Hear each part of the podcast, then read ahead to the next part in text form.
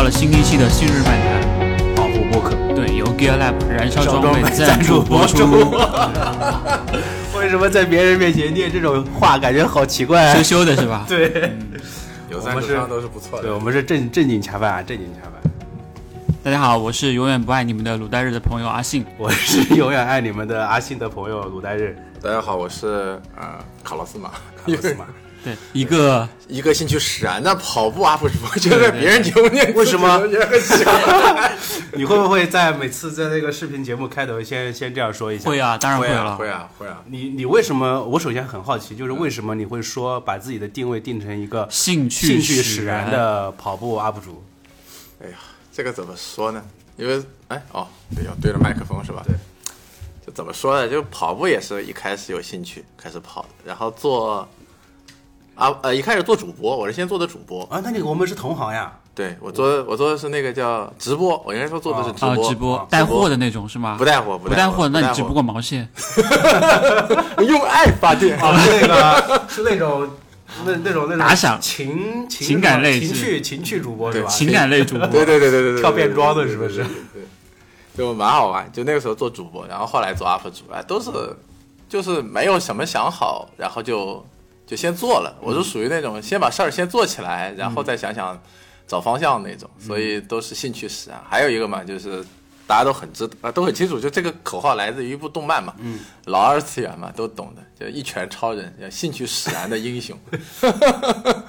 老二次元了。嗯，今天其实我们邀请卡洛斯马过来，其实是因为他，呃，在他算是跑圈在 B 站上面一个，呃，怎么讲，就是个性鲜明、独对个树一致。性鲜明、独树一帜的这种情感主播这种 UP 主了。对，然后因为本身 B 站上面的跑步区本身是一个不像微博、不像微信公众号那样很复杂的一个一个场子，那那个地方其实是没有很鲜明的那种网红的那种性质，很纯粹对，粹。大家其实因为我自己本身，我看跑步区其实很少，但是我自己主要看跳舞区。对，但是我自己是我我也一个，但是我自己本身是一个 UP 主，所以我能看到一些评论，呃，包括一些别人的一些发的内容，那我会觉得跑步区的这些粉丝跟微博上、跟微信公众号上的人群还是蛮非常不一样的。是，所以这一期我们邀请就是卡洛斯马来跟我们分享一下，就是他在 B 站跑步区的这些年的一些故事吧，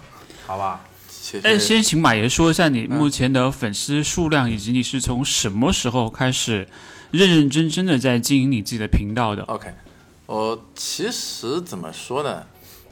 我应该是二零二零二零年的年头上开始正式做的，其实到现在为止做了没有多久，年多两年，两年，两年不到了，快。然后当时开始做的原因其实也很简单，就是疫情嘛，不是把大家都关在关在家里没事儿。然后那个时候呢，其实网上交流就很频繁，那有很多的微信群嘛。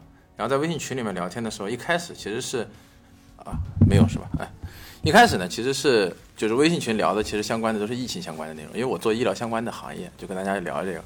然后相当于一个心灵马杀鸡，所以你说是情感主播也没有问题。心灵按摩。对对对，因为那个时候大家其实对这个呃医疗啊或者疾病相关的东西不太清楚嘛，聊着聊着大家开心情开阔了嘛，就就想出去动一动。那个时候被家里封了也憋坏了，你出去也不能跟大家有多太多的接触嘛，跟朋友接触那就是跑跑步，然后就发现哎。在上海，可能你要跑步，你能找到很多的老司机啊，像对信哥这样老司机，你可以请教啊，有什么问题都能问得到。基本上就是身边就有你的老师，但后来发现，就是全国的这种跑步资源其实是不均等的，对，你很难就是有些三四线、三四级的城市，你很难找到这样的老司机带。呃，发现有很多的问题很基础，他们也解答不了。然后那个时候呢，我就是早上开直播，在我们公司内部做培训，然后晚上开直播，就跟他们聊聊他们跑步的时候遇到的一些问题。那时候就是很多的人那一段时间入坑，就刚开始跑，那时候刚开全部是刚开始跑的问题。啊，就是什么呃跑姿啊，都对，就是我们都经历过的那些东西，可能在我们这边就是很容易在微信群里面能找到答案的，在那边可能就是你问的话会有很多很奇怪的答案出来，嗯，然后就做这样的一个事情，然后就开始做嘛，做了以后，后来就正好有一个篮球区的大 UP 主极客协谈，那时候就有合作出一些视频，然后就尝试在自己的频道做一些视频，就这样。哦，那个时候极客闲谈也一直在找你一起做一些跑鞋的评测，对？现在一直在合作。OK OK，嗯，那你自己本身前面说到嘛，就是你给在在做直播的时候给别人做一些解答嘛。嗯，那你本身的那个跑步生涯是是一个什么样的一个阶段，或者是现在是什么？也纯属意外。那个时候就那个时候怎么开始跑步呢？我想想啊，应该是就是身体不太好。就我们这代人可能大多数人，你问十个，可能九个这个答案就是要么减肥，要么身体不太好，要运要运动运动，对吧？然后也知道就是社会压力大嘛，生活压力大，然后折磨的不成个样子，然后也没有很多的时间。然后我以前是打篮球的，然后打球，然后没有时间，然后可能以前打球的老兄弟们也就散了，你也找不到人了，所以就要找一个简单点的运动。然后正好呢，当时朋友圈开始有人跑步，就有一个看上去啊挺简单的一个小姐姐，就以前也、哦，原来是因为小姐姐，那那。我们很会抓重点，是不是？B 站 B 站跳舞区的小姐姐，对对对对对对对，然后他就开始跑步嘛，就很很神奇，因为那个时候看人跑马拉松就觉得这个人就很夸张，嗯就是对吧？你就觉得有夸张，因为你不是跑圈的，你会觉得一个人跑马拉松，尤其一个。很普通的人，平时一起可能手无缚鸡之力的小姐姐，所以你们在一起了吗？呃，没有没有没有，人家女儿都很大了，好不好？哦，他女儿应该跟你儿子差不多大，真的吗？呃，我八岁啊，八岁那太大太大大太多了。大点点是吧？哦，对你儿子看起来比较老成，然后反正就发现就是很神奇这个事嗯。情，然后你就觉得哎，而且他对他的改变就是挺大的，就是你会发现跑步会改变一个人，嗯包括他以前可能偏内向，在朋友圈啊展示的，然后慢慢的外向我以前挺向，内向的，哎对对对呃我以前挺外向的，自从跑步之后变得越来越内向了。哎呦，好吧，你跟别人是反的，反正看他就是越来越活跃嘛，然后就觉得哎这个运动可能还蛮好的，就尝试尝试，然后就入了坑嘛，包括后来第一次跑比赛，然后第一次跑全马，哎你现在的那个 PB 成绩是怎么样的？二五二。二五二。呃，二零马爷好像还玩越野，玩一点，玩一点，看我，看他这身装备就能看出来对，玩。一点越野，玩一点就是蛮喜欢山的，也就是兴趣嘛，就是也是被人骗到山里去的。那看他一身装备，Gear Lab 的帽子，Gear Lab 的呃那个风衣，Gear Lab 的短裤是吧？都 Gear 都 Lab 不错的内裤我也看对，哇，这你都能看。对对对对对对，那你自己个人是更喜欢越野跑一点，还是更喜欢路跑一点？现阶段都喜欢，但最终可能会在山里，哦，最终还是会去山里。我觉得越野跑还是蛮让人舒服的一个运动吧。因为因为怎么说呢，就是路跑跑了以后，你可能到了后期你成绩提高不了，你就很少能找到驱动力了、内驱力了。对，但越野跑的内驱力其实挺简单的，就是跑不同的赛道，你就会有内驱力对，那种愉悦感还挺好的。就是越野跑，呃，路跑的话，可能最终你追求的还是成绩嘛。然后越野跑的话，其实除了追求成绩之外，还有追求就是那种，就是你面对那种不同的环境，你去挑战它的那种新鲜感，对那对种觉新鲜感，新鲜感。这个很这个征服赛道的很不一样。新鲜感。对路跑嘛，我觉得也不能说完全说是对于成绩是内驱力，但肯定是很大的一部分。好那前面我们说到嘛，就是你是 B 站的跑跑步区的 UP 主，那你是怎么看待 B 站的跑步区的？还有这些粉丝，你的粉丝们？呃，现在好像马岩应该将近有两万的粉丝了、哦。，对，一万八左右。哇，那很厉害这，个很厉害，很厉害。啊在 B 站我才一一千，我觉得我我我在 B 站上看到的比较好的，像山鱼小月，嗯像马爷，还有就是有一些小小姐姐什么的，我感觉就是 还信很很纯粹，很纯粹，就真的很纯粹。嗯因为这里面就蛮有意思一件事情，你会发现，就是我在微博和抖音都有开一些小号，其实就是呃，就跟刚刚信哥聊的，其实就简单搬运嘛，把 B 站内容往上搬运，然后就发现其实也会有一些粉丝啊或者路人过来沟通、交流，就交流发私信交流，你会发现比较有意思一件事情，就 B 站的粉丝相对来讲在跑步这上投入的，呃，会资源会更多，因为问的问题相对来讲就内卷的很厉害。嗯，一般情况下他们都会带着，哎，比如说问跑鞋的话，都会说，哎，我体重多少，我身高多少，我跑龄多少，嗯，哎，我配速多少，然后我要哪几双鞋里面哪个选更一双，对。对，你会通过这些提问的方式，对。对，你会感觉到，哎，他们应该是在这上面投入了很多的一些动力。他，但是你像如果是微博和呃抖音吧，问的就比较直接，比如说我要中考了，啊，我就要、哎对对对就是这样。那我在小红书上其实也也也有收到过这些问题，他们就是很简单，就是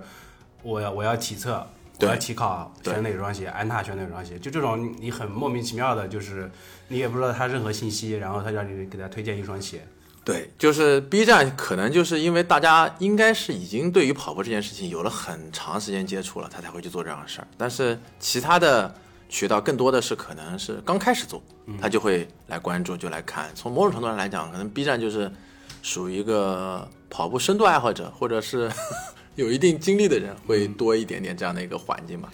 哎，B 站的人会不会偏年轻人会比较多一点？因为它本身是一个二次元的这种开始做起来的一个地方嘛，对不对？然然后你，我感觉 B 站几乎是没有什么那种。呃，就是类似于僵尸粉或者怎么样，因为他都要回答问题，你才能够拿到那个号码。对对对对，这个还蛮难的，真的蛮难的。你你会发现 B 站的这个粉丝成长量是很自然的，就是你会跟着你的这个视频，而且跟你的视频质量有相关，因为自己其实知道有的视频质量做得好，它涨粉就会多一点，然后自然涨粉的量，比如说你不推视频，自然涨粉量就会少一点点，它你会感觉到它是挺真实的。然后那个我 B 站的粉丝也可以跟你们分享一下这成分，挺有意思的。其实 B 站比你们想象中年龄大的人要多，是吗？是要多。我四十岁以上的粉丝很多，因因为性格就是拿了很大的平均数呀。对对对对对，有道理。然后，然后特别有意思一点就是，我还比较有特点，就是我几乎都是男粉，嗯嗯，我百分之九十四男粉，没有小姐姐喜欢我，跟信哥不一样，信哥可能百分之九十四女粉啊，对，千朝也是啊，也是在 B 站。千朝有我们大吗？千朝好像没有我们大吧？没有我们，应该没有我们大，比我们小一点，嗯，本身跑步的，女生也比较少一点，对。真的比较少。不是跑步的女生都在抖音，你知道吧？有有可能，还有微博，微博多，微博小姐姐，你看我在微博就关注很多跑步的小姐姐，是的。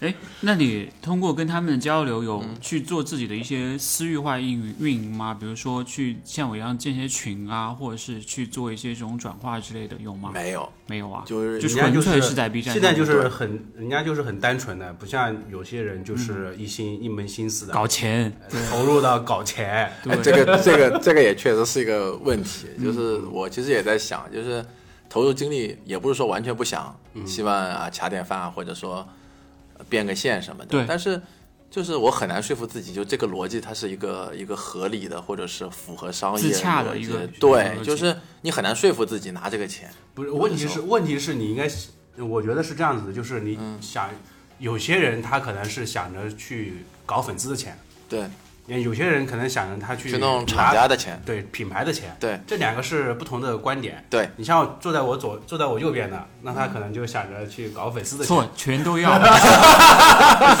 坐在我左边的卡洛斯瓦，你可以，因为因为我看到看到你很多视频都是跟跑鞋相关的嘛，是对就其实品牌它也是它也有这种需求，宣传的需求。其实你是，但是可能我觉得你刚刚说的那个自洽，可能就在于说我拿了这个钱，到底这个内容是不是真正的公正客观，是不是我想说的？不叫公正客观，其实很难，主要就是能不能主真正做到主观，真实做到主观，主其观实对难的一点是在这里，嗯，就是因为呃，我相信没有一个呃，我相信很多的观众还是希望看到就是真实的想法，这点很重要，对就是没有被干扰过的想法，这点很重要。但是你如果说就是前面就像你分析的很对嘛，就是你是掐哪边的钱。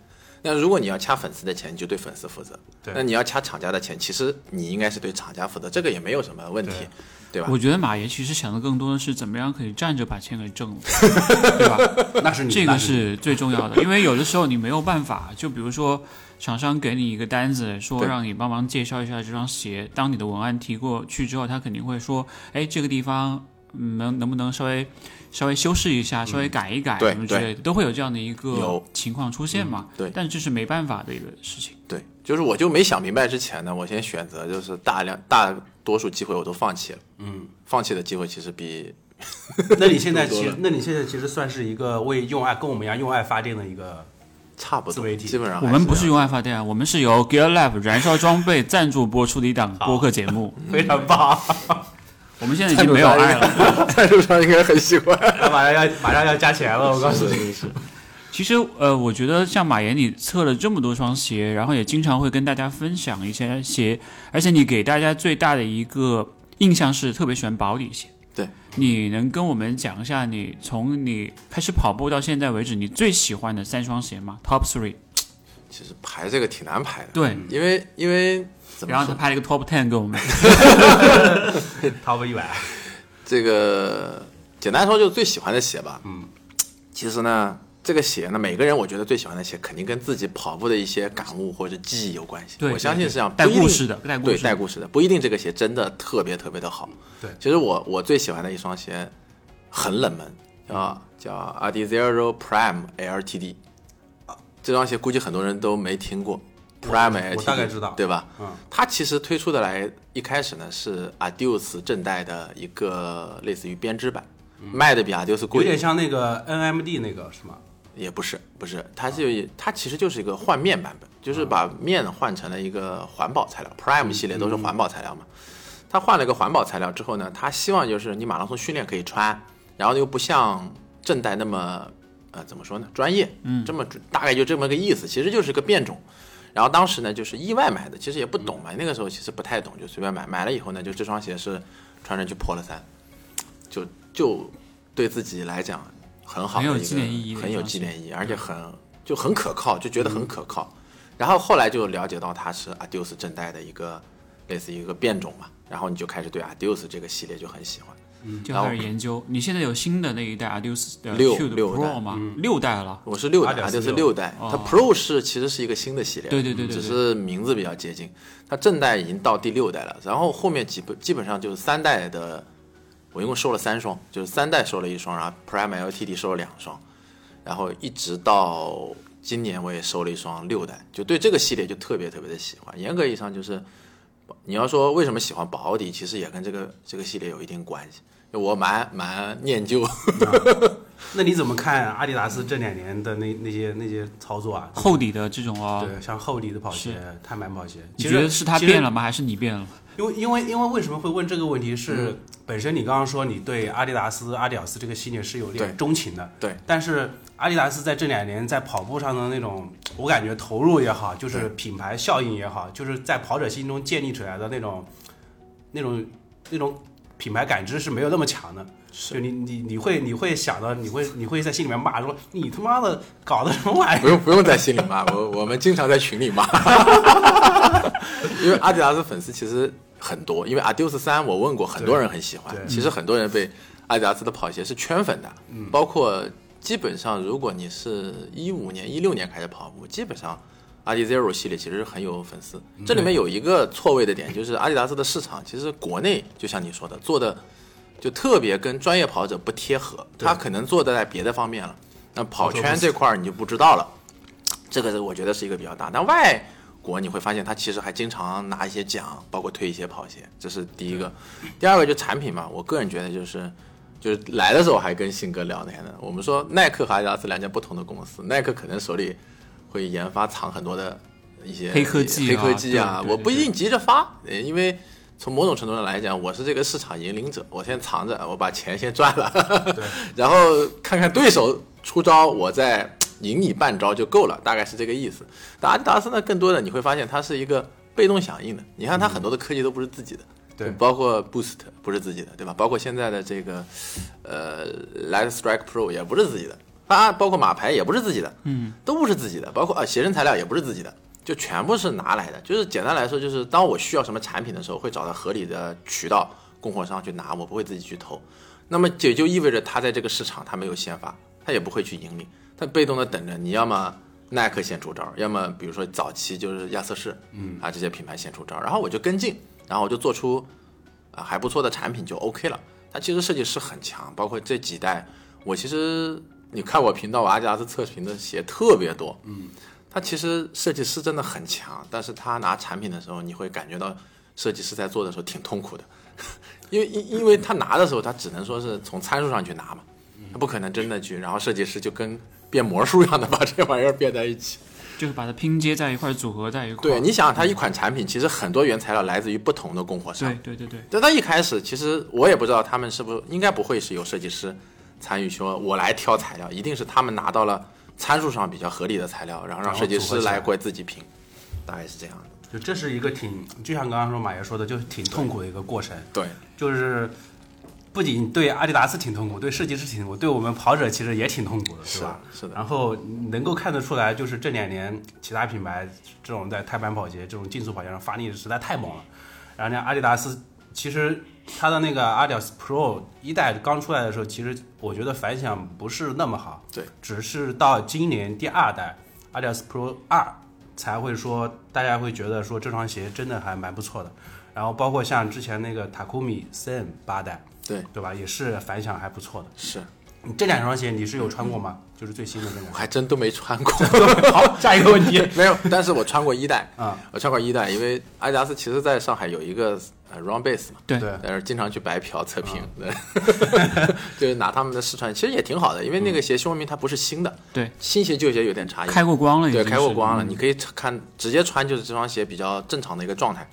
其实 Adidas 一代就像你说，它之所以没有那个，就是它是个半成品，二代才是个正常能穿的鞋，因为耐用度太低了，可以整整体来讲。然后二代虽然没有穿过，但其实整体来讲反馈就是跟一代差不多。嗯，我觉得 Takumi 八 CM 八应该是今年比较发力，我一直想试啊，没有机会，等那个 Run Base 开门了，我们再一起去可以。去试一下，可以去试一下。因为在白嫖嫖这一块，我感觉马爷还是可以跟我一拼的。是的，是的，是的。你得看谁是真谁是真哎正的。，除了这一，双之外，还有其他的哪哪两双鞋让你印象比较深的？就除了你刚才说的那双 Adios 之外，呃，还有吗其他对，其他其实都不是因为特别喜欢，应该是特别奇特的一些感觉。那、比如说像呃五二八零，嗯因为我本人不是田，哦对我自己不是田径生，其实小小 NB 的五二八零对 New Balance 五二八零，因为 Fusel 那双鞋，对啊不，首先说一下，不是推荐这双鞋，这双鞋其实受众很窄，很激进的一个，对，很激进，就是好玩，就是纯粹就是好玩。因为作为一个就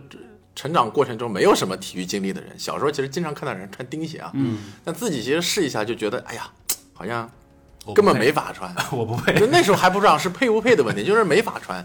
然后居然有一天可以穿着五二八零去跑步，嗯然后会觉得，哎，这个感觉好像挺有意思的。嗯，反正就是有奇特的一种很奇妙的一种感觉，就是可能类比一下，比如说哪天如果有机会开个 F 一啊，哪怕就开个一百米，你也会觉得，哎，这个是我人生中开过的车里面最快的对，就这种感觉，所以觉得还蛮好。就做 UP 主以后，会有蛮多的机会，或者说有蛮多的这种尝试新新东西的一些经历。嗯，OK，前面我们说到你前面你推荐的两双嘛，那剩下一双，我想让你推荐一下，你觉得国产跑鞋里面，嗯，就这两年你觉得给你印象很深刻的或者你觉得有意思的也行。我懂，我懂，我肯定要推柏油路吧。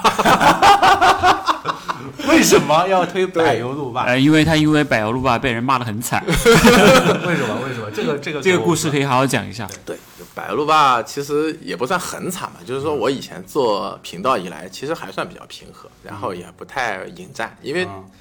呃做 UP 主都懂啊，引引战其实蛮能涨粉的，涨粉的就跟人家骂骂架啥的，我还是蛮规避这种事情的，尽量。但这个产品呢，因为参与到呃研发那个时候，就是一开始其实就设计师找到我们，说他因为呃很久没有跑了，刚开始复跑，希望能多一些跑步经历的人参与里面，就找了我们几个人一起帮忙跑一跑，然后给点建议啊，去做一个修改。其实我们拿到跑鞋蛮早，大概是发售前半年以前拿到的，就第一个 sample，然后我们就参与到里面，会给的建建议，当时就是相当于把一些跑鞋的细节做一些修改嘛。然后当然我可能跟因为设计师认识比较早，他其实在设计伊始的时候就跟我们在聊，就想做一双什么样的鞋，在定型啊，包括其实跑鞋也不可能很完美嘛，你首先要把呃适应的人群啊、定位啊、定位很重要定位很重要，对对吧？所以就想了很很久，最终决定了这个位，还还有个价位。对于品牌来讲，价位限制其实是很死的，你不可能说做一双很便宜的鞋拿啊、拿最好的材料，这个也不现实。但是它发售的时候，其实那个价格还是很有冲击力而且的，它现在卖多少？钱？三百出头一点吧，三百出头，最低应该是三百二十几，到手价吗？现在到手价。它它发售价是多少？五九九。五四九，OK，五四九。但安踏的其实就是账面价，其实一般大家都不会真的去按照账面价去买。对哎，那你这个从你参与到小时这个设计的一个定稿。呃 sample 开嗯。始，你一共收到了几双这个 sample，以及你会从跟设计师的这个沟通、反复沟通的情况之下，嗯。有哪些地方的改变是跟你收到第一双鞋到最后成成品，你觉得是变化最大的地方？前掌的这个弯折，？OK，这个这个东西呢，其实就是，呃，我可能跟他沟通最最最着重的一个点，因为我觉得当时上到三跑一的时候，当时就觉得这个前掌的指骨这边的弯折啊，也不是说不能弯折，它弯折点是对的，但是呢，就是阻力比较大。因为我为什么会有感触呢？因为我以前受过伤，嗯，就是缝匠机的拉伤。当时是做了一件什么事儿呢？就是穿着一双呃越野鞋，这个我节目里面都没有说，就是穿越野鞋去跑速度。我不知道大家可能没很少有人做这样的事儿，因为越野鞋它因为为了防护嘛，就是中底的刚性会比较强，嗯，那指骨能弯折，但弯折也不会很厉害，因为毕竟越野鞋你没有没事儿做跑个四分配也不大可能，所以山里面。所以你为什么会这样想呢？为什么要穿上越野鞋去跑？那个时候呢，就对，你你问了一个很好的问题，对，就是那个时候其实很合计的，也就是下雨了，那时候就觉得手头的鞋比较少，然后就想穿一双哎适合下雨天嗯对穿的鞋。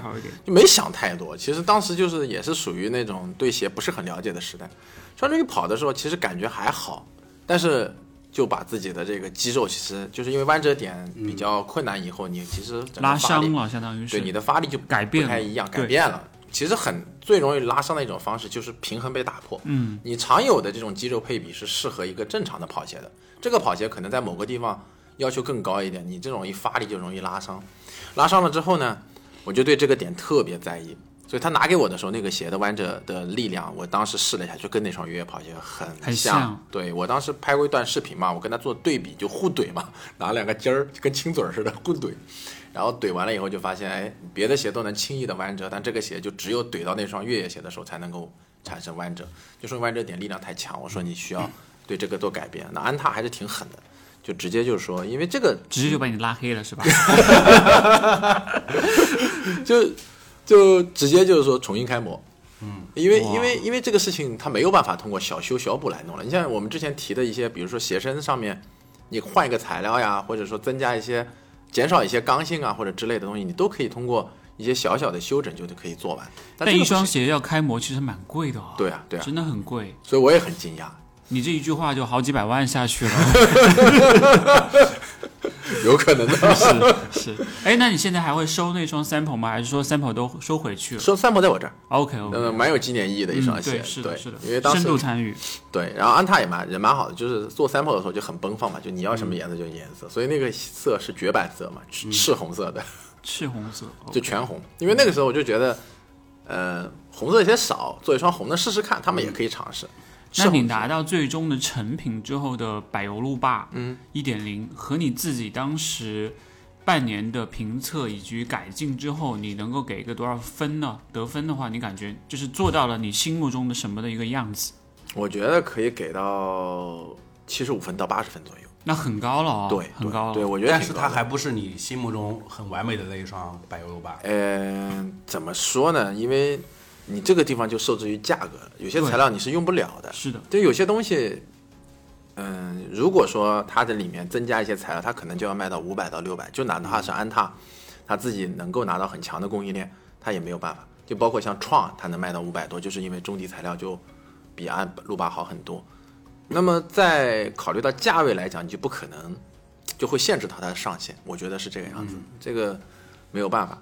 其他方面嘛来讲，就是一些小的细节方面可能还有点缺失，比如说我们在研发的时候特别有意思，就从来没有考虑过穿脱方便这个事儿，对，这个变成了后来这双鞋跟人家跟我吐槽最多的一个点。我也是，我我拿到那双虎尾巴，我觉得最大的问题是穿就是那个鞋领口太小了。对，很紧，对很很紧很紧但其实穿进去以后很舒服。但是，因为我自己本身是一个出门跑步会很好的，就是好好穿鞋绑鞋带的人，然后就没有在意过这个点。然后我们设计的时候也没有考虑这个点，所以路霸那双鞋被很多人吐槽，就是实在不想，就穿它的那一刻是最困难的那一刻对，对对吧？对，是的，OK，那前面其实你说，刚刚信哥说到，就是因为这双鞋你是你被就是说是被吐槽最狠啊，对对，中间的原因是什么？然后就是说恰饭嘛，就是说恰饭很重要，但是为什么他们会会说你就是会吐槽你茶饭哪个点不对呢？因为我觉得你其实有的时候还是很真诚的，就是有什么你都会说什么，也不会去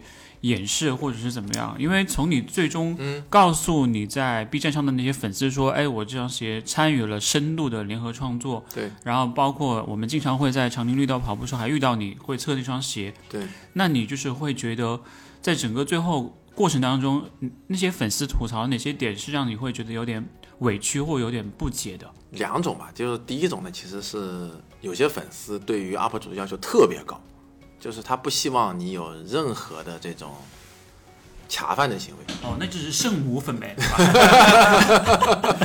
就是他会觉得只要只要你拿钱了，你就不干净了，有这样的，有这样的，有这样的。呃，这个还是少数，还有一些就是其实是我承担了我不该承担的，呃，这个骂名，因为我是参与，然后本身可能点播率还可以，当时在路霸很多人会看。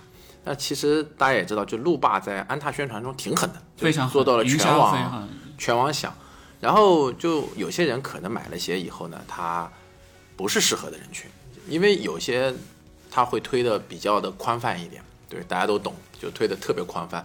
然后买了以后他不满意，他不满意呢，就有些人叫泄泄泄愤嘛，他就会找那些就是视频，只要但凡测了这个鞋的，就去 上去就开骂上去就骂他不看内容，他真的不看内容就骂。就 B 站好很多，我接到的会比较的少，而且那个视频我当时也没传别的网站，所以我估计我如果传微博的话，可能会很精彩一点。哎，但是这样的话，其实最大的问题在于它的营销过了头，对吧？对，但是呃，我个人穿百欧路霸给我的感受就是一双定位于大众跑者的公路训练鞋。对啊、然然后你的定位是什么？一样的呀，一样的对吧完全一样的。？OK OK，啊而且它真的很便宜。但但是如果是这样的话，它是大众跑者的公路训练鞋，那为什么它就如果有这个定位，它应该是适合于大多数人的？对就是可能绝大多绝大部分人，他他穿这双鞋都能够体验到这双鞋子的能力的。对，那为什么还会有说我们随便找一个人，他会觉得这双鞋子不 OK 的？有两种人很期望值不一样吧？对，有两种人。第一种呢，就是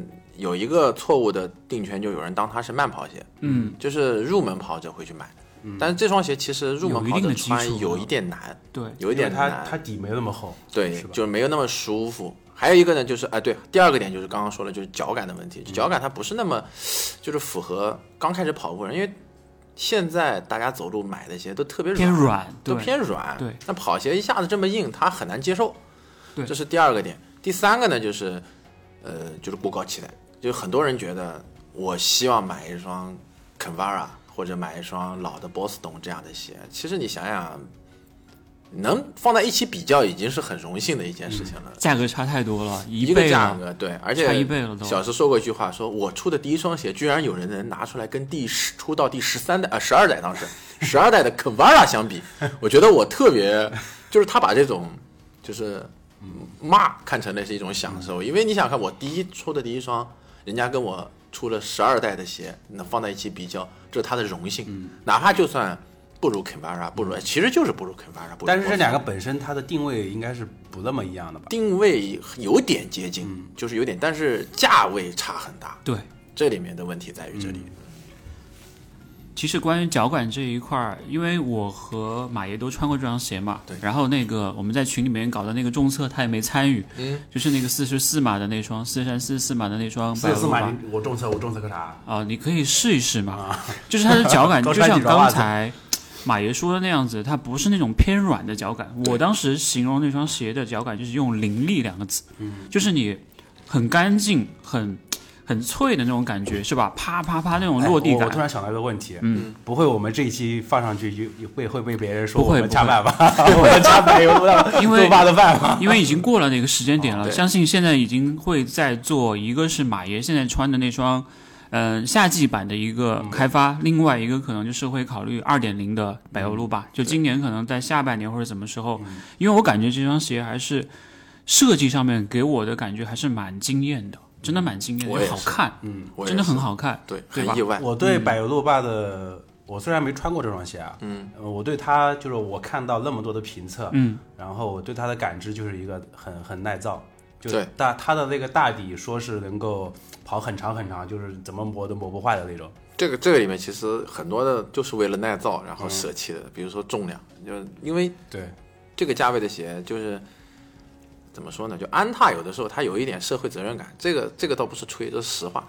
他们为什么要这么做？有些材料用到那么厚、那么耐造，就是说，他说我到时候放出去卖，买的人又不一定是你跑步的。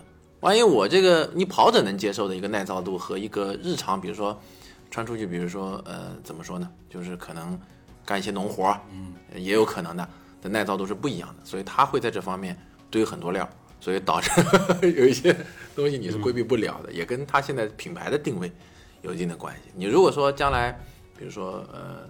萨罗门出同样类型的鞋，它就可以有很大的发挥空间嘛。毕竟价格啊，它可以堆得很好，而且买萨罗门品牌的人，基本上肯定是冲着这个跑步去的，或者是就是白领这种的领型，它就不一样。它就是一个品牌溢价的问题了。对，前面就是刚刚信信哥说到，你现在在参与到它的夏季版，对或者说是 2. 就在脚上啊，对，二点零的那个 二点零的那个呃版本的呃测试，嗯嗯，对于这双鞋，你目前看下来，你说给到我们一个期待，说我们有哪个地方是可以期待的？就你可以不用说的很详细，大概大概给我们一个方向。二点零应该会是一双怎么说呢？很舒服的鞋。嗯然后这个其实参与的还比较少一点。我现在主要是在测夏季版，夏季版呃应该会主要是针对一代做轻量化，但是不会有太多的改变。会更透气一点。对对对对。OK，、嗯这个大家我们反正本本次内容是没有恰饭的啊，好吧？如果有恰饭，希望安踏给我们打钱。我是觉得 有这样的一个机会去参与到深度的测试和联合创作的过程，对于国产品牌和这种 UP 主的这种合作啊，是一个很好的先例。是的，对，因为很多人都会讲嘛，就是其实刚才马爷也说到说，哎，我要找到一个自洽的一个逻辑，我才会去茶饭，我会比较实在，心里会踏实一点。实际上这就是一个很好的一个例子。这就是我特别想想做的方向。只不过是说，可能很多很多营销方面，因为受到市场的一些约束原因，会让人觉得很多一下子推出来特别特别多。是因为现在基本上所有的品牌都是这样做嘛，是索康尼也是这样，Hoka 也是这样，然后很多品牌就是在这双鞋子刚出来的时候，我一定要做到全网响。对，不管是你看到了还是没看到，我要所有的地方你都能看到这双鞋，就是就会让人又会有点排斥嘛，是，对不对？因为这么多人说这个事情好的时候，你就不得不会去怀疑它了。对，还有一个还有一个很有意思，就是推的时候就是这双鞋就咋都行，就只有优点，完全没有任何的对，这个这个就是现在自媒体的那种问题。拔高了期望值嘛，大家大家期望值因为本身不管你恰饭也好，还是没恰饭也好，如果你恰饭，你你就不可能说它的缺点嘛，对吧？就是你说它缺点缺点的时候，它品牌肯定会有会有问题。我觉得缺点可以用高情商的方法来说，就是我们不能说它土，会说它高这个接地气。但是这个就需要跑者你去去去去想了呀，你你听到这句话的时候，我需要去反映说你到底说的这个是好还是不好？对这本身对粉丝、对看的人、对跑者来说，本身就是一个问题。而且没有所谓的客观评测，我感觉都是就是同样一双鞋双本身鞋，就是千人对呀、啊，对，同样一双鞋，咱们三个人穿肯定是不同的感受，因为体重不一样，身高不一样，水平不一样，对然后恰饭的钱的多少也不一样，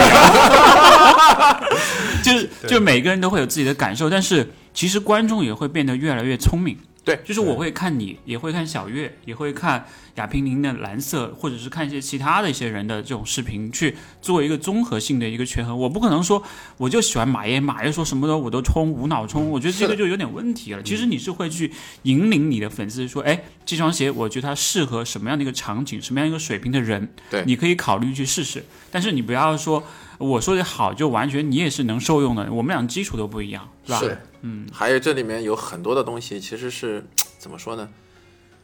就是会造成一些观众的免疫。就是如果你宣传的过过分的话，会造成一些观众的免疫。其实对于品牌来讲不好，对，我也因为觉得是这样。因为这会反噬。因为以后你再推什么东西，他就不信了。对，这里面其实我觉得品牌在宣传稍微更重要的一点是，它其实也应该更专业的去找准这双鞋的定位，定位，告诉人群什么样的人可以来试试看。嗯，我觉得这个其实是一个非常好的一个方向。但是现在来讲的话，你会发现每个品牌推鞋的时候都是觉得所有人都能穿。嗯因为他想卖的更好嘛，卖的更多嘛。覆盖更多的人嘛。是的，这个问题呢，其实，在品牌内部啊，我我因为有的时候会沟通，有些品牌内部它它来自高层，就是他可能会觉得一个产品会让所有人都适合，但这个对。这个问题就在这里，就是有的时候设计师他不是不知道，或者说商务部他也不是不知道，但他承受的压力是在来自于这个地方，OK，因为最后 K KPI 是跟着销量挂钩的。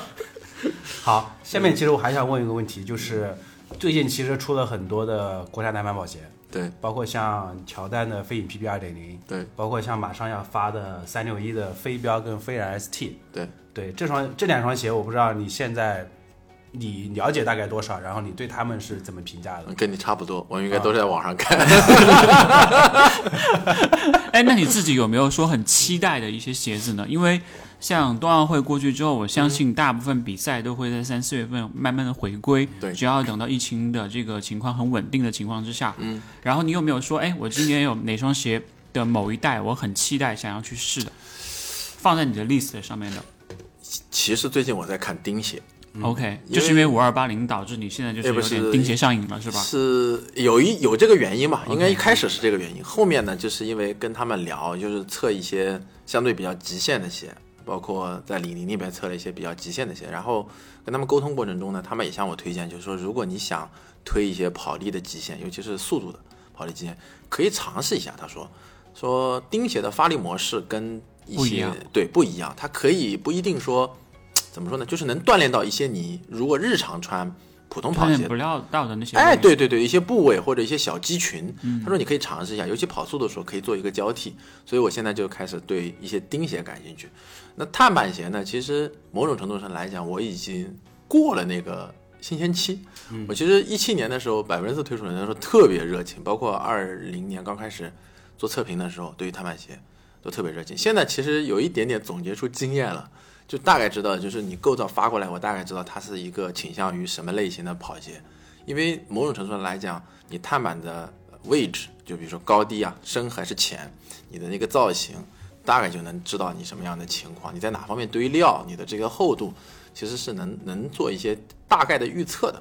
包括这次你看，呃，其实呃，飞影 PB 其实应该改变会比较少，他自己宣传的时候，也就是更多的是在中底材料上面，对对吧？然后鞋身的材料上面，也就意味着这个鞋可能是在性能方面可能会有一些往上提，但是总体来讲是一个方向上的东西。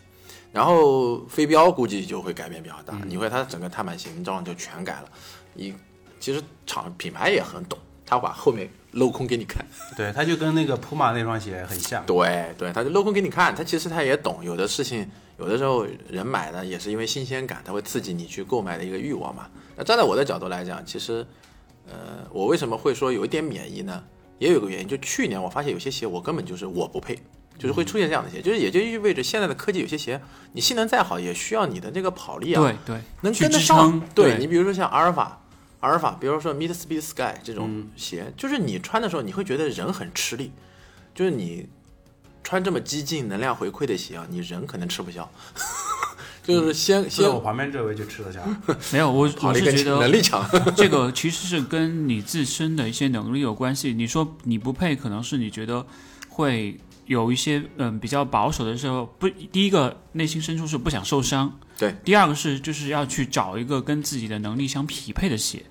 其实我也会去跟朋友会讲说，你如果体重不是很大的话，没有必要去买什么顶级缓震的鞋，对因为你踩不动啊，是对吧？一个道理，是，就是你要去找适合你的鞋才可以，而不是说我一进门就说给我来一双最贵的，对吧？结果买回去发现穿不了，然后或者受伤了，然后就骂骂咧咧的就退出了聊天室，这种就很不好了，劝退了很多人。是而且本身像这种鞋子，它跑的那种场景也是有要求的。比如说你在平时训练的时候，你很很就很很没有必要说要穿一双阿尔法去、去训练，对吧？对这种鞋子很多时候它就是在比赛的时候，嗯你去，比如说你今天去跑一个是的，三十公里马速这种，那你可以穿。对你提前适应一下这双鞋。你平时跑一个间歇，你四百米，你跑个五圈、十圈的这种，你跑穿阿尔法就很没有必要说去，对吧？对，这也是我为什么说现在对于新的鞋并不是特别热情的一个原因啊，就是现在大家主力推的还是碳碳板鞋竞速鞋，对也就无非就是在碳板鞋上不停的内卷。啊，我让我性能更强一点，或者我怎么样让你表现更好一点，我能理解，这是厂家它的一个一个过必然过程嘛。但是其实就像鲁大师刚说的，就是我其实训练一直是不穿碳板的，嗯，就是我日常也只会在比赛前就适应一下碳板，或者是测评的时候穿。就我觉得就是还还有一个很重要的原因就是，你如果穿碳板，对于身体的这种锻炼是不彻底的。嗯，还有一个原因呢，就是去年一年啊，我就觉得没 PB，可能就是测评测多了，因为我会自省嘛，会觉得哎呀，其实做这些事儿也也耽误训练。嗯，作为耽误训练，你纯粹跑步的话，其实没有必要试那么多鞋。对，对吧？你找到一两双适合自己的，就使劲套就可以了。嗯，然后比赛的时候，无非就是选一双自己对自己最有自信的一些鞋就完了。其实也未必一定是碳板。说到最后，就是你觉得这鞋可以，它就可以。说到最后，有的时候就是一个心理暗示的一个过程。重要还是适合自己。对对对对对，就是你觉得适合就行，别人觉得不重要。所以，其实其实这个点也是说，现在很多鞋子都在出嘛，大家也没必要什么无脑冲。对，看到一双新鞋啊，觉得说我今天要买这双，其实，呃，六九九、七九九、八九九，你听着是不贵，对吧？你买的多了，那加在一起也还也还是挺贵的。最最重要，你跑量能能有能有多少？对，你一年能消耗多少鞋？其实很多人啊，就怎么说呢？我觉得也不是说不不鼓励大家消费，但是总而言之，不要理性消费，对，理性要理性消费，不要过度。毕竟跑鞋这个东西，某种程度上来讲。其实是辅助跑步的，是的，对，别喧宾夺主，就天天老想着，哎呀，我要试一下这个新的什么跑鞋啊，怎么样？其实，我觉得品牌也没那么快推出革新性的产品，有满足你的新鲜感。其实都是有的，很有的时候都是那种小小升级，对，就是提升一下，比如说鞋面变得更舒服，对，这种，对。前面其实我我我我会想问一个问题，说是。嗯，前面信哥刚刚说到，就是你其实是挺喜欢薄底跑鞋的。对。那现在就是薄底跑鞋越来越少了。嗯。然后碳板跑鞋这种厚底跑鞋越来越多了。嗯。就是对你来说，你觉得这是一个好的一个现象吗？还是说你还是希望说更多的品牌去出一些薄底跑鞋？这个呢，就是信哥刚来的时候，我们还聊这个话题呢。他说这是个轮回，我也觉得是个轮回。就现阶段大家都是碳板跑、碳板竞速鞋，厚底，它厚底的。那么所有的。这种宣传啊，或者市场方向都往上堆。如果做个市场都懂，他就不会出薄底。等到一个轮回过来了，你大家对厚底已经免疫了，他就会告诉你，哎，薄底跑鞋有什么乐趣？因为每个跑鞋肯定有不同的跑步的乐趣和享受的，他就会开始推薄底。那到时候大家又会再去买保底，其实也是一个商业的一个陷阱。所以这一切都都是品牌的阴谋，是不是？就是你如果去放眼去看啊，历史这么多年来，它真的是一个轮回，慢慢转啊转啊转啊转。包括时尚圈也是这样子。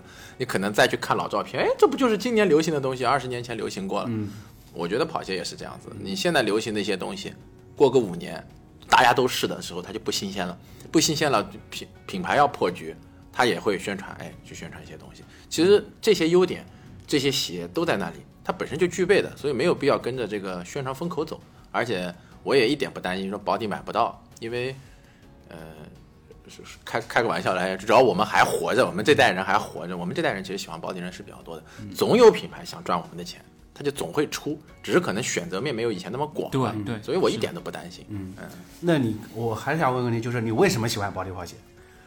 薄底跑鞋跟厚底跑鞋里面最本质的一个区别就是路感，嗯，这是我因为最近在做节目，薄底路感更直接一点，对，就是路感，就路感的差别。如果你享受路感，那么你基本上没有办法觉得厚底会合，就是这个厚底没有办法做到这一点，对，就你其他都能做到，比如说我可以做的更弹一点啊，或者怎么样，做的更软一点，我开钩做的更灵活很灵活一点，不影响你的跑姿啊什么东西的，但你就是没有感觉，感觉不到路面，你感觉不到地面，包括。呃，越野的时候我也比较喜欢穿薄底，但是有的时候就，尤其是短距离，我就喜欢穿薄底去感受一下路面。因为感受路面这件事情挺有意思的，这个很难很难很难去形容，很形容。因为你说到路感，我想到的就是耐克最新的那双 Street Fly，对对，它其实就强调说要给更多的运动员就享受那种路感的那种对感觉，五到十公里一个路跑的一个训练的那个，中底。变得很很薄了，然后但是也是一层 Zoom X 对吧？对，也是全掌的 Zoom X。作为 Zoom X 做这么厚，应该算薄，因为它的形变幅度会比较大一点，它不像别的鞋。因为那个谁还没试过，我估计就是开始慢慢转回来了，就是那个轮回慢慢转回来。其实耐克是懂的，是吧？看到你们全都做厚底跑鞋，然后我来搞一双薄底的，给你们打打样。对，因为大家都在卷着做一这个这个叫厚底的时候，这市场就负饱和了嘛。那对。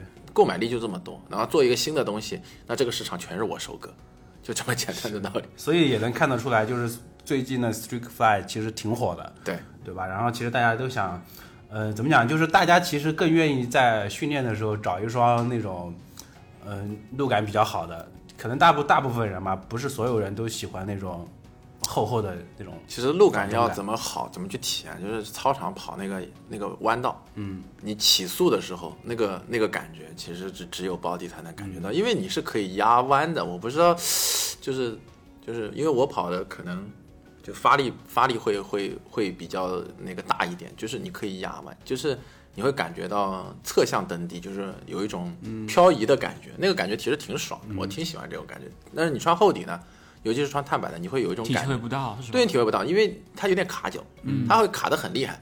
卡了厉害以后呢，你就没办法压弯。就算你穿不穿碳板，就是那种普通厚底，你也没法压，因为你没有路感的时候，你那种平衡很难掌握。只有薄底是可以去压的，那个那种感觉很很爽的，很刺激的。所以我们下次在那个操场上看马爷弯道过弯的时候，就知道他是要漂移了。其实其实其实有一次黑马公开课，啊 信哥你们你们那个黑马公开课我去参加过一次，啊我会发现一个特别有意思的一点，嗯。就是我不是跟的那一组嘛，C 还是 D 我忘了，反正就是他们那个嗯、跑弯道的时候就会挡着我，因为我在后面跟，就他们就会减慢下来。其实不弯道的时候，那个踏板卡脚很厉害嘛，就会慢下来。但是一出弯，他们就噌就出去了，就是有一个瞬时加速度，你会明显感觉到，就是你一开始有一种被阻隔，我会去跑二道，嗯，但是呢。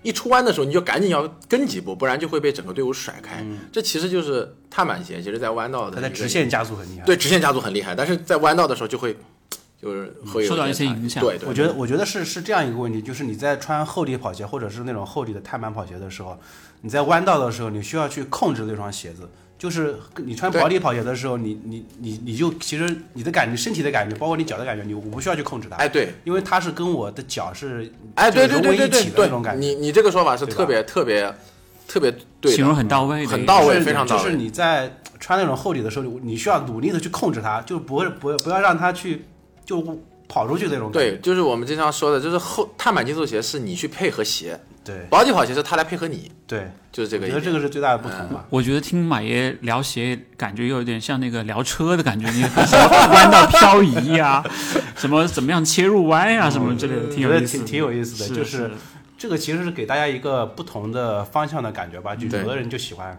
厚的，哎对有的人就喜欢薄的，这个是两种完全没有什么。对错，就是这是纯喜好，对纯纯粹喜好。对，有的人能体验出来就是保底的那种快乐，然后有的人也能感受厚底跑鞋带来的那种直线加速的那种那种刺激，对吧？对我们也聊几个刺激点的话题吧，其实是在我们整个大纲之外的。一个就是，嗯、其实我们也知道，马爷最开始做自媒体是跟那个极客协谈在合作，对但是极客其实是一个比较有争议的一个媒体，你怎么看？因为这个其实我一直都想问马爷，但是我又怕被打，所以我就放在节目里面问。其实其实很，呃，首先呢，我觉得就是自媒体啊这嗯个形式其实有点很好，就是你喜欢他你就关注他，嗯你不喜欢他你就取关他，甚至拉黑他。但是有的人他就是你，我不喜欢你，但是我就要关注你。然后还要骂你，对吧？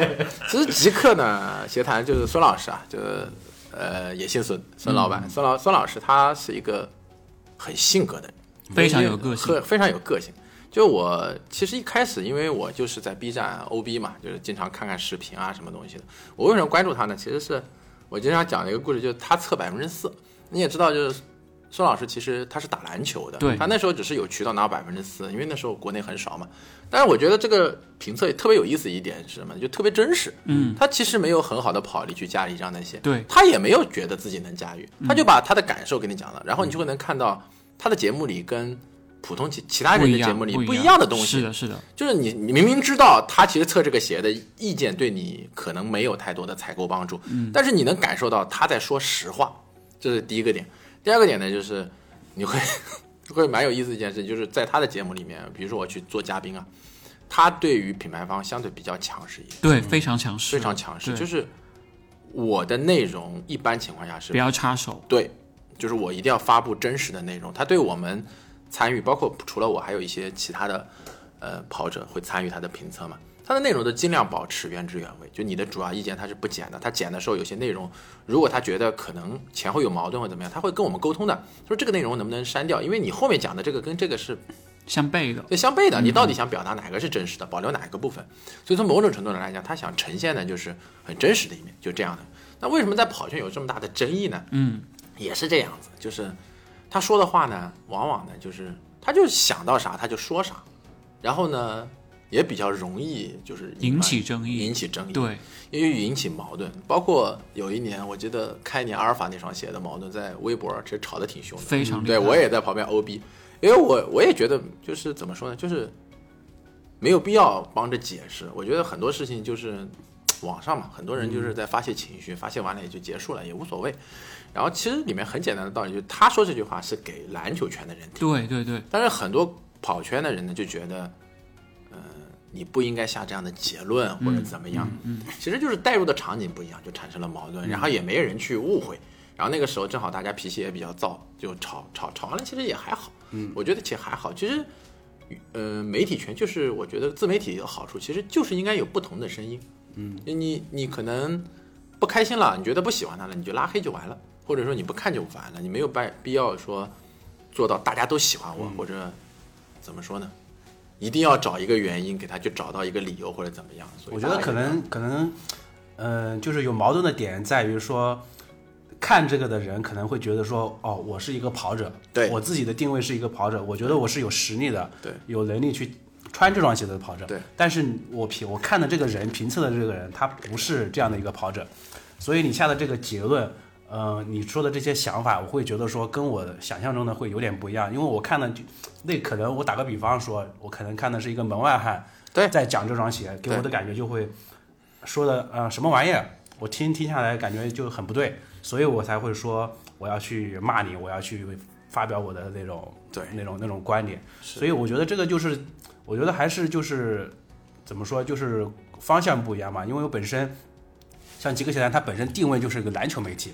那说跑步的话，其实跑鞋跟篮跟篮球鞋其实很多时候虽然说差别比较大，但是你看像安踏、像耐克，其实他们很多时候用的中底材料其实是相通的，有连接的，对对吧？这种材料是互互相用的，是的，对吧？其实是很多时候可能说出来就是脚感脚感的不同，设计方向保护性的那种那种那种不同，所以就是大其实大家是没必要说以我个人的视角去代入，说我是个跑者，我今天看到一个讲篮球的媒体来讲一双跑步鞋就是不 OK 的。其实这个观点其实大家没必要说那么较真，对吧？是的，因为这里面核心点是在于真的有人去买，就是我身边就有，就是刚开始跑步去买阿尔法，因为、呃这个也不能说什么问题，就是很简单，就是他可能呃比较有钱，然后到到店里他就买一双最好的跑鞋，对，那最好的跑鞋这个东西其实是个很模糊的概念，对，那他就买了阿尔法，然后其实肯定不适合他，大家都懂的。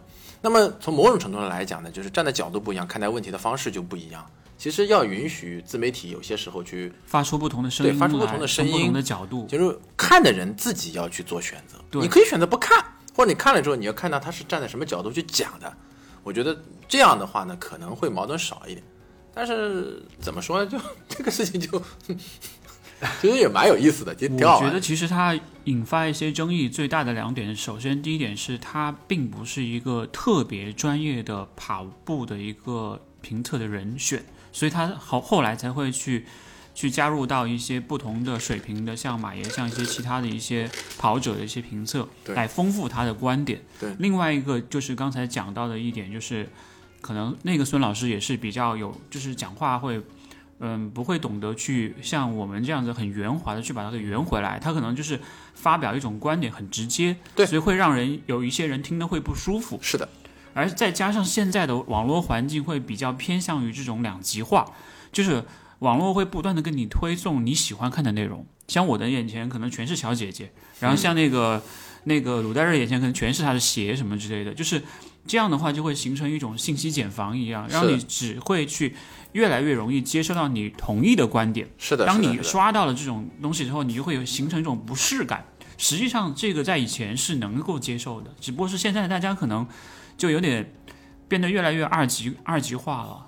就是很多人看到一个观点是看你是什么样的人，我赞不赞同你，而不是赞不赞同你的观点。是其实很多时候是要看看他为什么去表达这样的观点，而不是说，嗯、比如说我是跑者，那这个人也跑步很很很厉害，我们就有共鸣，那你说的东西我就要支持你。其实也不一定，其实也不一定。其实好多时候，我觉得在网上看这种视频，其实他是在寻求一种认同感。对，比如说我看马爷说，哎，马爷你这句话讲的很跟我的认同是一样的，我就给你点赞。对是是希望从你的嘴里听到我想听到的东西，哎，对吧？对对这个就很多那个什么，如果我们这样做的话，就会有一种问题，就是说你会去迎合观众。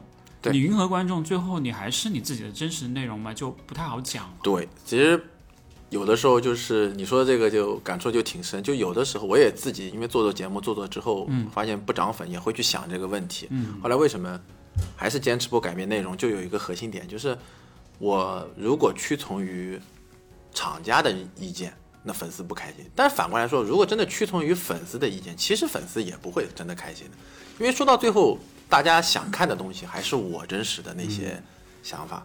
因为太迎，不管是迎合呃厂家还是迎合粉丝，我觉得都不是一个特别真实的一个自己忠于自我吧。哎，对，就是内容还是忠于自我，我觉得最重要。那你觉得你在 B 站上做了大两年的时间，你还会有想到今年有什么目标吗？比如说你希望开拓别的平台，还是说希望继续涨粉，还是说会去尝试一些其他的东西之类的？我觉得第三个第三个 OK 就是会多尝试，就是我觉得可能会，进军跳舞区，对吧？啊，这这倒不是，就是可能会在跑步区尝试不同的内容或者不同的爆炸形式，也有可能会在比如说在一些其他的频道推出不同的内容，嗯，因为呃怎么说呢，就是本身也是为了自己开心，就是兴趣嘛，那你多尝试这种新鲜感也是蛮重要的，就不会局限在比如说像跑鞋评测啊。或者局限在一些跑步的一些 vlog 啊，可能会做一些更加短平快啊，或者是其他的方向的内容这样子。OK，那你自己其实我们回到最后一个问题，就是说嗯你会给自己定义成一个跑步自媒体吗？还是说你就是一个单纯的分享的一个？应该算跑步自媒体跑，步自媒体。因为你在 B 站上有什么自己特别喜欢的吗？或者说在油管上面有没有特别喜欢的一些博主，或者是你觉得哎他做的内容是我的一个方向，或者是哎我觉得通过他给了我很多的一些感悟什么之类的，有吗？这样的人？呃、性格我关注的啊，这个钱打过去了。支付宝大账。多，这这这是真实的，因为看信哥的这个微博内容，首先第一个，他我觉得就是跑步的感悟，对内容很丰富，而且没有固定的这个方向，其实就是跟跑步相关。这倒不是，就能感觉得到是跟跑步相关的感悟，包括甚至还有一些日常生活的感悟，我会感觉到你会对，呃，有些时候会聊一聊时政啊，或者怎么样子，鸡汤大师。其实挺好的，因为会，呃，怎么说呢？就是你会有一些共鸣啊，或者说共情的一些情况。我觉得这这也是挺好的一种 UP 主的一个方向。但是我自己呢就不太擅长，因为理工科嘛，所以做的事情都比较讲究一些，怎么说呢？条理化、哎，对对对，很难有一些感慨的东西，或者说我感慨的东西发出来就没人看了，就觉得这个特别的简单。那 B 站的 UP 主里面，就是不仅仅包括于那个跑步这个运动这个专区啊，嗯，其他的区域里面有你特别喜欢的 UP 有主吗？有有有像刚才我们聊到的何同学，你可能很喜欢。对我很喜欢何同学，然后我其实最早在 B 站其实是看动漫的，我是二次元，二次元。然后那个时候就是看番嘛，然后看 UP 主的时候，一开始。呃，看小姐姐跳舞看的挺多的，这个就不推荐了、然后，然后就会看，还有就看数码，数码很多。我数码类有哪些博主是你比较喜欢呃，的？像影视飓风哦啊 OK，Team 啊，Team 我就挺喜欢。Team 那时候差点还跟他做一做了一单商单，那时候他还没火的时候，在公司嘛。然后开开呃还有什么？我看看，还有啊 Testv 其实挺挺挺典型的嗯，Testv 那个它的这个盈利模式挺典型的，就不恰饭嘛。对对，挺挺典型的。有的时候我觉得他还是蛮有意思的一个一个一个博主。然后像跑步区的话，呃，跑步区其实很少，我感觉。有啊，几张老师啊，嗯对吧？子章老，但子对对对章老师可能偏向于那种大众或者入门级的对者会多一点。对，然后你看他的内容会觉得，嗯、都是你经历过的，嗯对对，获获知的东西比较少。其实比较多的，比如说上一小月前面提了，小月真的是挺喜欢看的。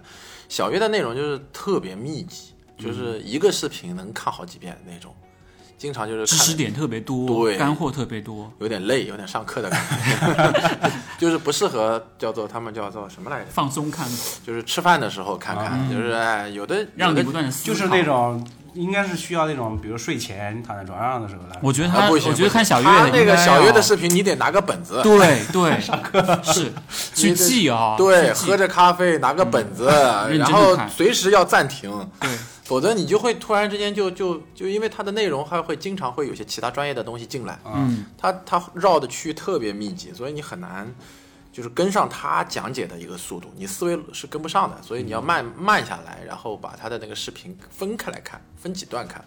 然后还有像亚平宁蓝色可能会比较多一点，他现在就是专职做跑鞋测评，嗯。那有些鞋，呃，感兴趣，但是又不想测，你就可以看可以看他的可以看他的，你大概就能知道跑圈的一些鞋是怎么推的。他还蛮就是会推说出自己真实的感悟的，那基本上而且推的频次特别高，对是跑圈跑圈的这个劳模，真的是就 是他的更新频率真的保持的很好，太高了，真的太夸张。但是他拍摄你可以看到他是有套路的，对对吧？对有套路，所以只要你一旦形成了这个套路，其实就是往里面加内容嘛。对但是这个我我我说一下我的看法，就是嗯还是要看个人。如果他本身就是想做一个全职的这种测评 UP 主的话，这种模式是 OK 的。但是像你比如说像信哥，嗯你像像马爷，如果你我们是对自己是马拉松成绩有追求，你还要兼顾训练，嗯，然后你又要去兼顾测评，你这么密集的去去出跑鞋评测，就很难很难做到两者的兼顾了。几乎不能。他其实还行，那他挺厉害的他挺厉害，他跑量还不低。他而且他之所以能这么高的评量，就是因为他建立在他他不低的跑量上。我觉得他可能是我们猜啊，他可能工作压力不大。是的，我猜啊，不负责任啊。呃，不服气可以隔着网线来打我。没关系，有机会到时候亚平蓝色可能会私信我们说，来，我要上一期新日漫谈。哎，他应该挺适合的。他因为好像也他应该在北京，好像呃不是他在山西啊在山西西，他他很文艺的。OK 他很他应该很适合和性格 battle，OK 两个很文艺的人，你不要大师吗？对他，你别看他做的是跑鞋测评，但其实他本身是个文艺知识分子的感觉，挺有意思的。然后还有一个，就去年不是五二嘛，白银之后我就有感悟，就是越野的这个东西，你可能要更多的了解户外。这个我其实我觉得在任何渠道都抓紧机会讲一讲。其实越野跑，我认为不是马拉松的延续，它是户外徒步的延续。对你先要了解的是户外，然后就是你跑不起来，其实也无所谓，能跑起来是最好。对就是越野跑的本质，不是说我能跑全马了，呃，我接下来就应该去往上挑战叫越野赛，这其实不太一样。全马你最多也就是具备一定的体能条件，嗯，因此而已。所以越野赛还是大家严肃的。为什么提这个呢？就是我在 B 站有个特别喜欢的 UP 主叫登山者 Black，其实挺有意思的。大家如果对于越野赛感兴趣，因为现在其实越野区做的内容相对来讲没有那么丰富，而且说句实话，我自己做的那些我都不敢说叫专业啊。嗯，大家如果可以跨界到户外去看，其实内容很接近，因为户外区其实比我比越野区还要难，因为越野区更多的是一个设定好的户外场景，啊，有志愿者，也你只要专注在攻克赛道就可以了。户外跑很多是户外的徒步很多是无人区，就自只能自救或者是靠团队，所以他们的会更硬核。你们可以看一看，如果有兴趣，呃，越野跑的，我觉得无聊的时候先从知识上武装自己，这样在户外的时候能做到安全。我觉得这个还蛮蛮有意思的一个、一个一个 UP。好，那我们最后一个问题，嗯就是聊聊你自己最后的跑步目标。今年的目标吧。今年的目标，今年目标先看看常州能不能跑进二五零。嗯，因为我觉得去年练的不好，就不要太卷了。然后下半年如果能够得偿所愿的话，冲冲二四五以内。嗯，然后长期目标，我觉得按我这样的年纪，设一个比较高的目标的话，就是国一了。二三二，嗯，就是看看能不能在有生之年破国一了。再高的也不敢想。哎，但是马爷现在还是一个人训练，对不对？对也没有加入到任何的一个 training camp 这种训练营什么的都没有。没有因为马爷是整个上海圈蹭跑最厉害的人，几乎在所有的活动你都能看到他穿着跟品牌商要求不一样的鞋子来来到，然后看到他就想打他，但是打不到。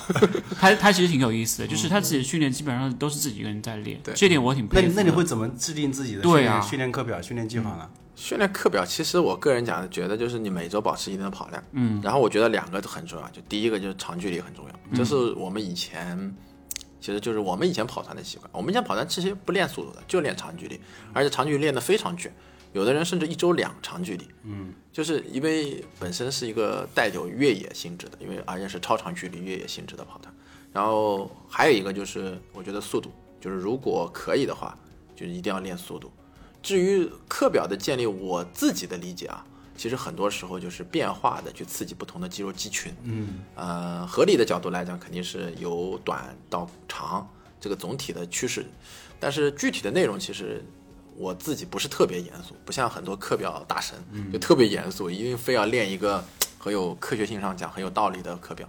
我自己有的时候可能是到现场才会决定啊，今天练八百还是练一千六这样子，但是总体来讲就是一段时期内会是由短到长，就保证这样。我知道他的课表怎么安排的，他主要是看那天那个在场的那个活动的那个安排，就是跑什么那对。跑什么课表？那天是跑一千二，他说好哎，我也是一千二，哎，这么巧，看今天黑马跑什么？对，看今天一居跑什么。是是但但是这样其实会有一定的就是危险性和就是不可控的因素，因为你可能会那天的状态，或者是是你那天选择的一个方法跟这个课表的要求会有一定的冲突。有有有有，其实我觉得他可以，如果他练得更系统的话，可能进步的会更快一点。是的，可能需要就是在这个趣跑上面加入那个拼拼多多跑步训练跑步训练营。啊其实我觉得他最大的问题是说没有 那么多时间去做那种特别系统的这个也也是也是也是赞助商这个这个这个是 这个是啊，对对对，信信哥老师、是信哥教练哦明白了已经跑跑上好几个月一个月只要交多少钱？没有没有一个三个月幺八八，三个月幺八八，你就可以由我现在就下单。得到信哥信哥教练为你专属制定的那个课表计划。是。但是这个课表其实是一方面吧，我我觉得马也可能就是你的速度能力比较好，我个人感觉啊，速度能力不行，是吗？你今年就是你的你是九九几的？我是八五的，哦，因为那次我看了一个弹幕特别有意思，就是那个十 K 的时候啊弹幕，然后当时有人说那个。因为马爷年纪太大了，什么什么的，然后我在后面就留弹幕说，我比马爷还大，特别搞笑，你知道吧？其实，但是按照你这个年纪来讲，其实你的速度算不错的了，真的算不错的了。你五 K 五 K PP 十 K 十十七分 K 没跑过，我十 K 应该就是那次三十五三十五分，对还可以三十六进，应该刚进三十六，应该刚卡进三十六。而且还是在一边在拍东西，这个不拍估计进进三十五了。因为进也进不去，也进不去。其实速度怎么说呢？其实算弱项，真的算弱项。所以要加入拼夕夕跑步群对。这个太对，难了。要加入拼今西西跑今。年今年，而且你上次受伤的时间也比较长，就是停了大概一个多月，是吧对？那个是什么我刚上原因引起的？哎，这个还蛮好玩的要展开讲吗？讲吧，讲吧，讲讲对其实蛮好玩的，其实就是、呃，在侧鞋，奥奥创的鞋，奥创的鞋，零落差嘛。嗯然后就是跑者有的时候就哎，其实是值得讲的，就跑者有的时候我自己思考过这个问题。我当时拉伤的一个肌肉很奇怪，叫臀中肌，嗯，侧面的那个肌肉。臀中肌的主要功能其实是维持跑步的稳定性，嗯，其实不是跑步的主力肌群，而且很多跑者的臀中肌其实挺弱的，嗯，但是呢，跑者其实是应该要锻炼臀中肌的。因为你会发现很多的现在训练营也开始强调这一点了，就开始练这块儿。那为什么要练这块儿呢？就是因为我们跑步的时候经常会用到的是主力肌群，要么是前侧，要么是后侧。那有的人肯定有倾向性，有的人是倾向于前侧发力，有的人倾向后侧发力，就会造成前后侧的一个不均衡。我就是很典型，我是后侧很紧，就后侧肌肉很紧。我自己以前没注意，我只以为我韧带不好，所以我会导致什么呢？就是我其实，呃，穿零落差的时候后跟放不下来。我不知道你们有没有试过这个没有零落差的鞋，没有试过对吧？我就是那种后跟儿连放不下来的，就是你会发现你后跟儿在空中像悬着的感觉。这个感觉我后来问了一下他们奥创的人说，挺多人刚开始穿是这样子的，所以直接导致什么呢？就是直接导致我后链非常的紧张，嗯，然后最后就力线就歪了，歪了以后就负荷就全到了臀中肌上，然后当时其实不觉得嘛，然后还去跑了个比赛，然后就彻底的把给臀中肌给搞搞嗝屁了，然后回头想一想，其实就是要解决这个问题，两个方向，第一个就是把后链拉，就一拉得更长一点，这个可能要。呃，做一些柔韧性的训练了，因为后链真的太紧张了，平时也不太注意放松这块儿，因为觉得呃后链紧张也没什么不好，跑步时候也不影响。后来发现不行，因为越野的时候会用到。第二个呢，就是要增强臀中肌的发达程度，就练那个叫蹦石嘛。嗯，其实现在对泵式嘛，现在其实你看很多训练营都在练泵式。其实这块肌肉真的不是主动主力驱动群，但是会对跑步稳定性增加很多。嗯，这两块儿我现在就在弄，然后结果这个伤了大概一个多月吧，一个多月，然后就停了。夏天，呃，对，这过过节就没练。看过年的时候大家都在卷跑量，我是零。就你刚刚说的这个问题，大家可能会觉得说，呃，如果穿这双鞋子，我受伤大家可能会把怪到奥创怪到怪到鞋子上不会不会，就是就是说我穿这双鞋子今天给我搞上，那我以后再也不穿了。不是，其实就是你要想清楚。其实后来我康复的时候穿很多，就经常在穿奥创的鞋，因为什么？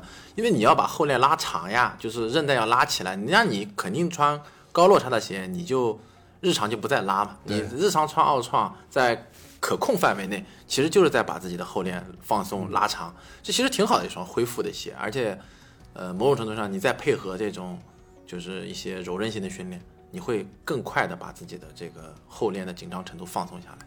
其实这个有的时候受伤什么东西，你要想一想，到底是你有什么东西不对，还真的是鞋带来的。说句实话吧，现在很多大多数鞋都不存在一些特别严重的问题。说句实话，主要可能要看看，当然一个是适不适合，第二个就是想清楚，然后再去再去解决这个问题。很有道理啊。对，本来今天所以所以以后就不要怪鞋子了，怪自己。对，主要还是怪选自己。择问题，选择问题。对对，今天差不多了，差不多了。今天真的是对聊的比较聊得很透了，对对对，聊得很透了。七十五分钟，哇，可以可以可以，可以够大家跑一个有氧的场地。对对对是。对，好吧。因为一会儿那个鲁大人还要去蹭课，对，我所以今天也要去蹭课。是。好吧，那我们今天到这里就结束了。没有，啊我们先要再让那个马爷再介绍一下自己。OK 啊。OK，嗯、大家好，这里是卡洛斯马，一个兴趣使然的 UP UP 主，主。要的在 B 站啊有号，大家如果有兴趣呢，可以来关注一下。对，嗯。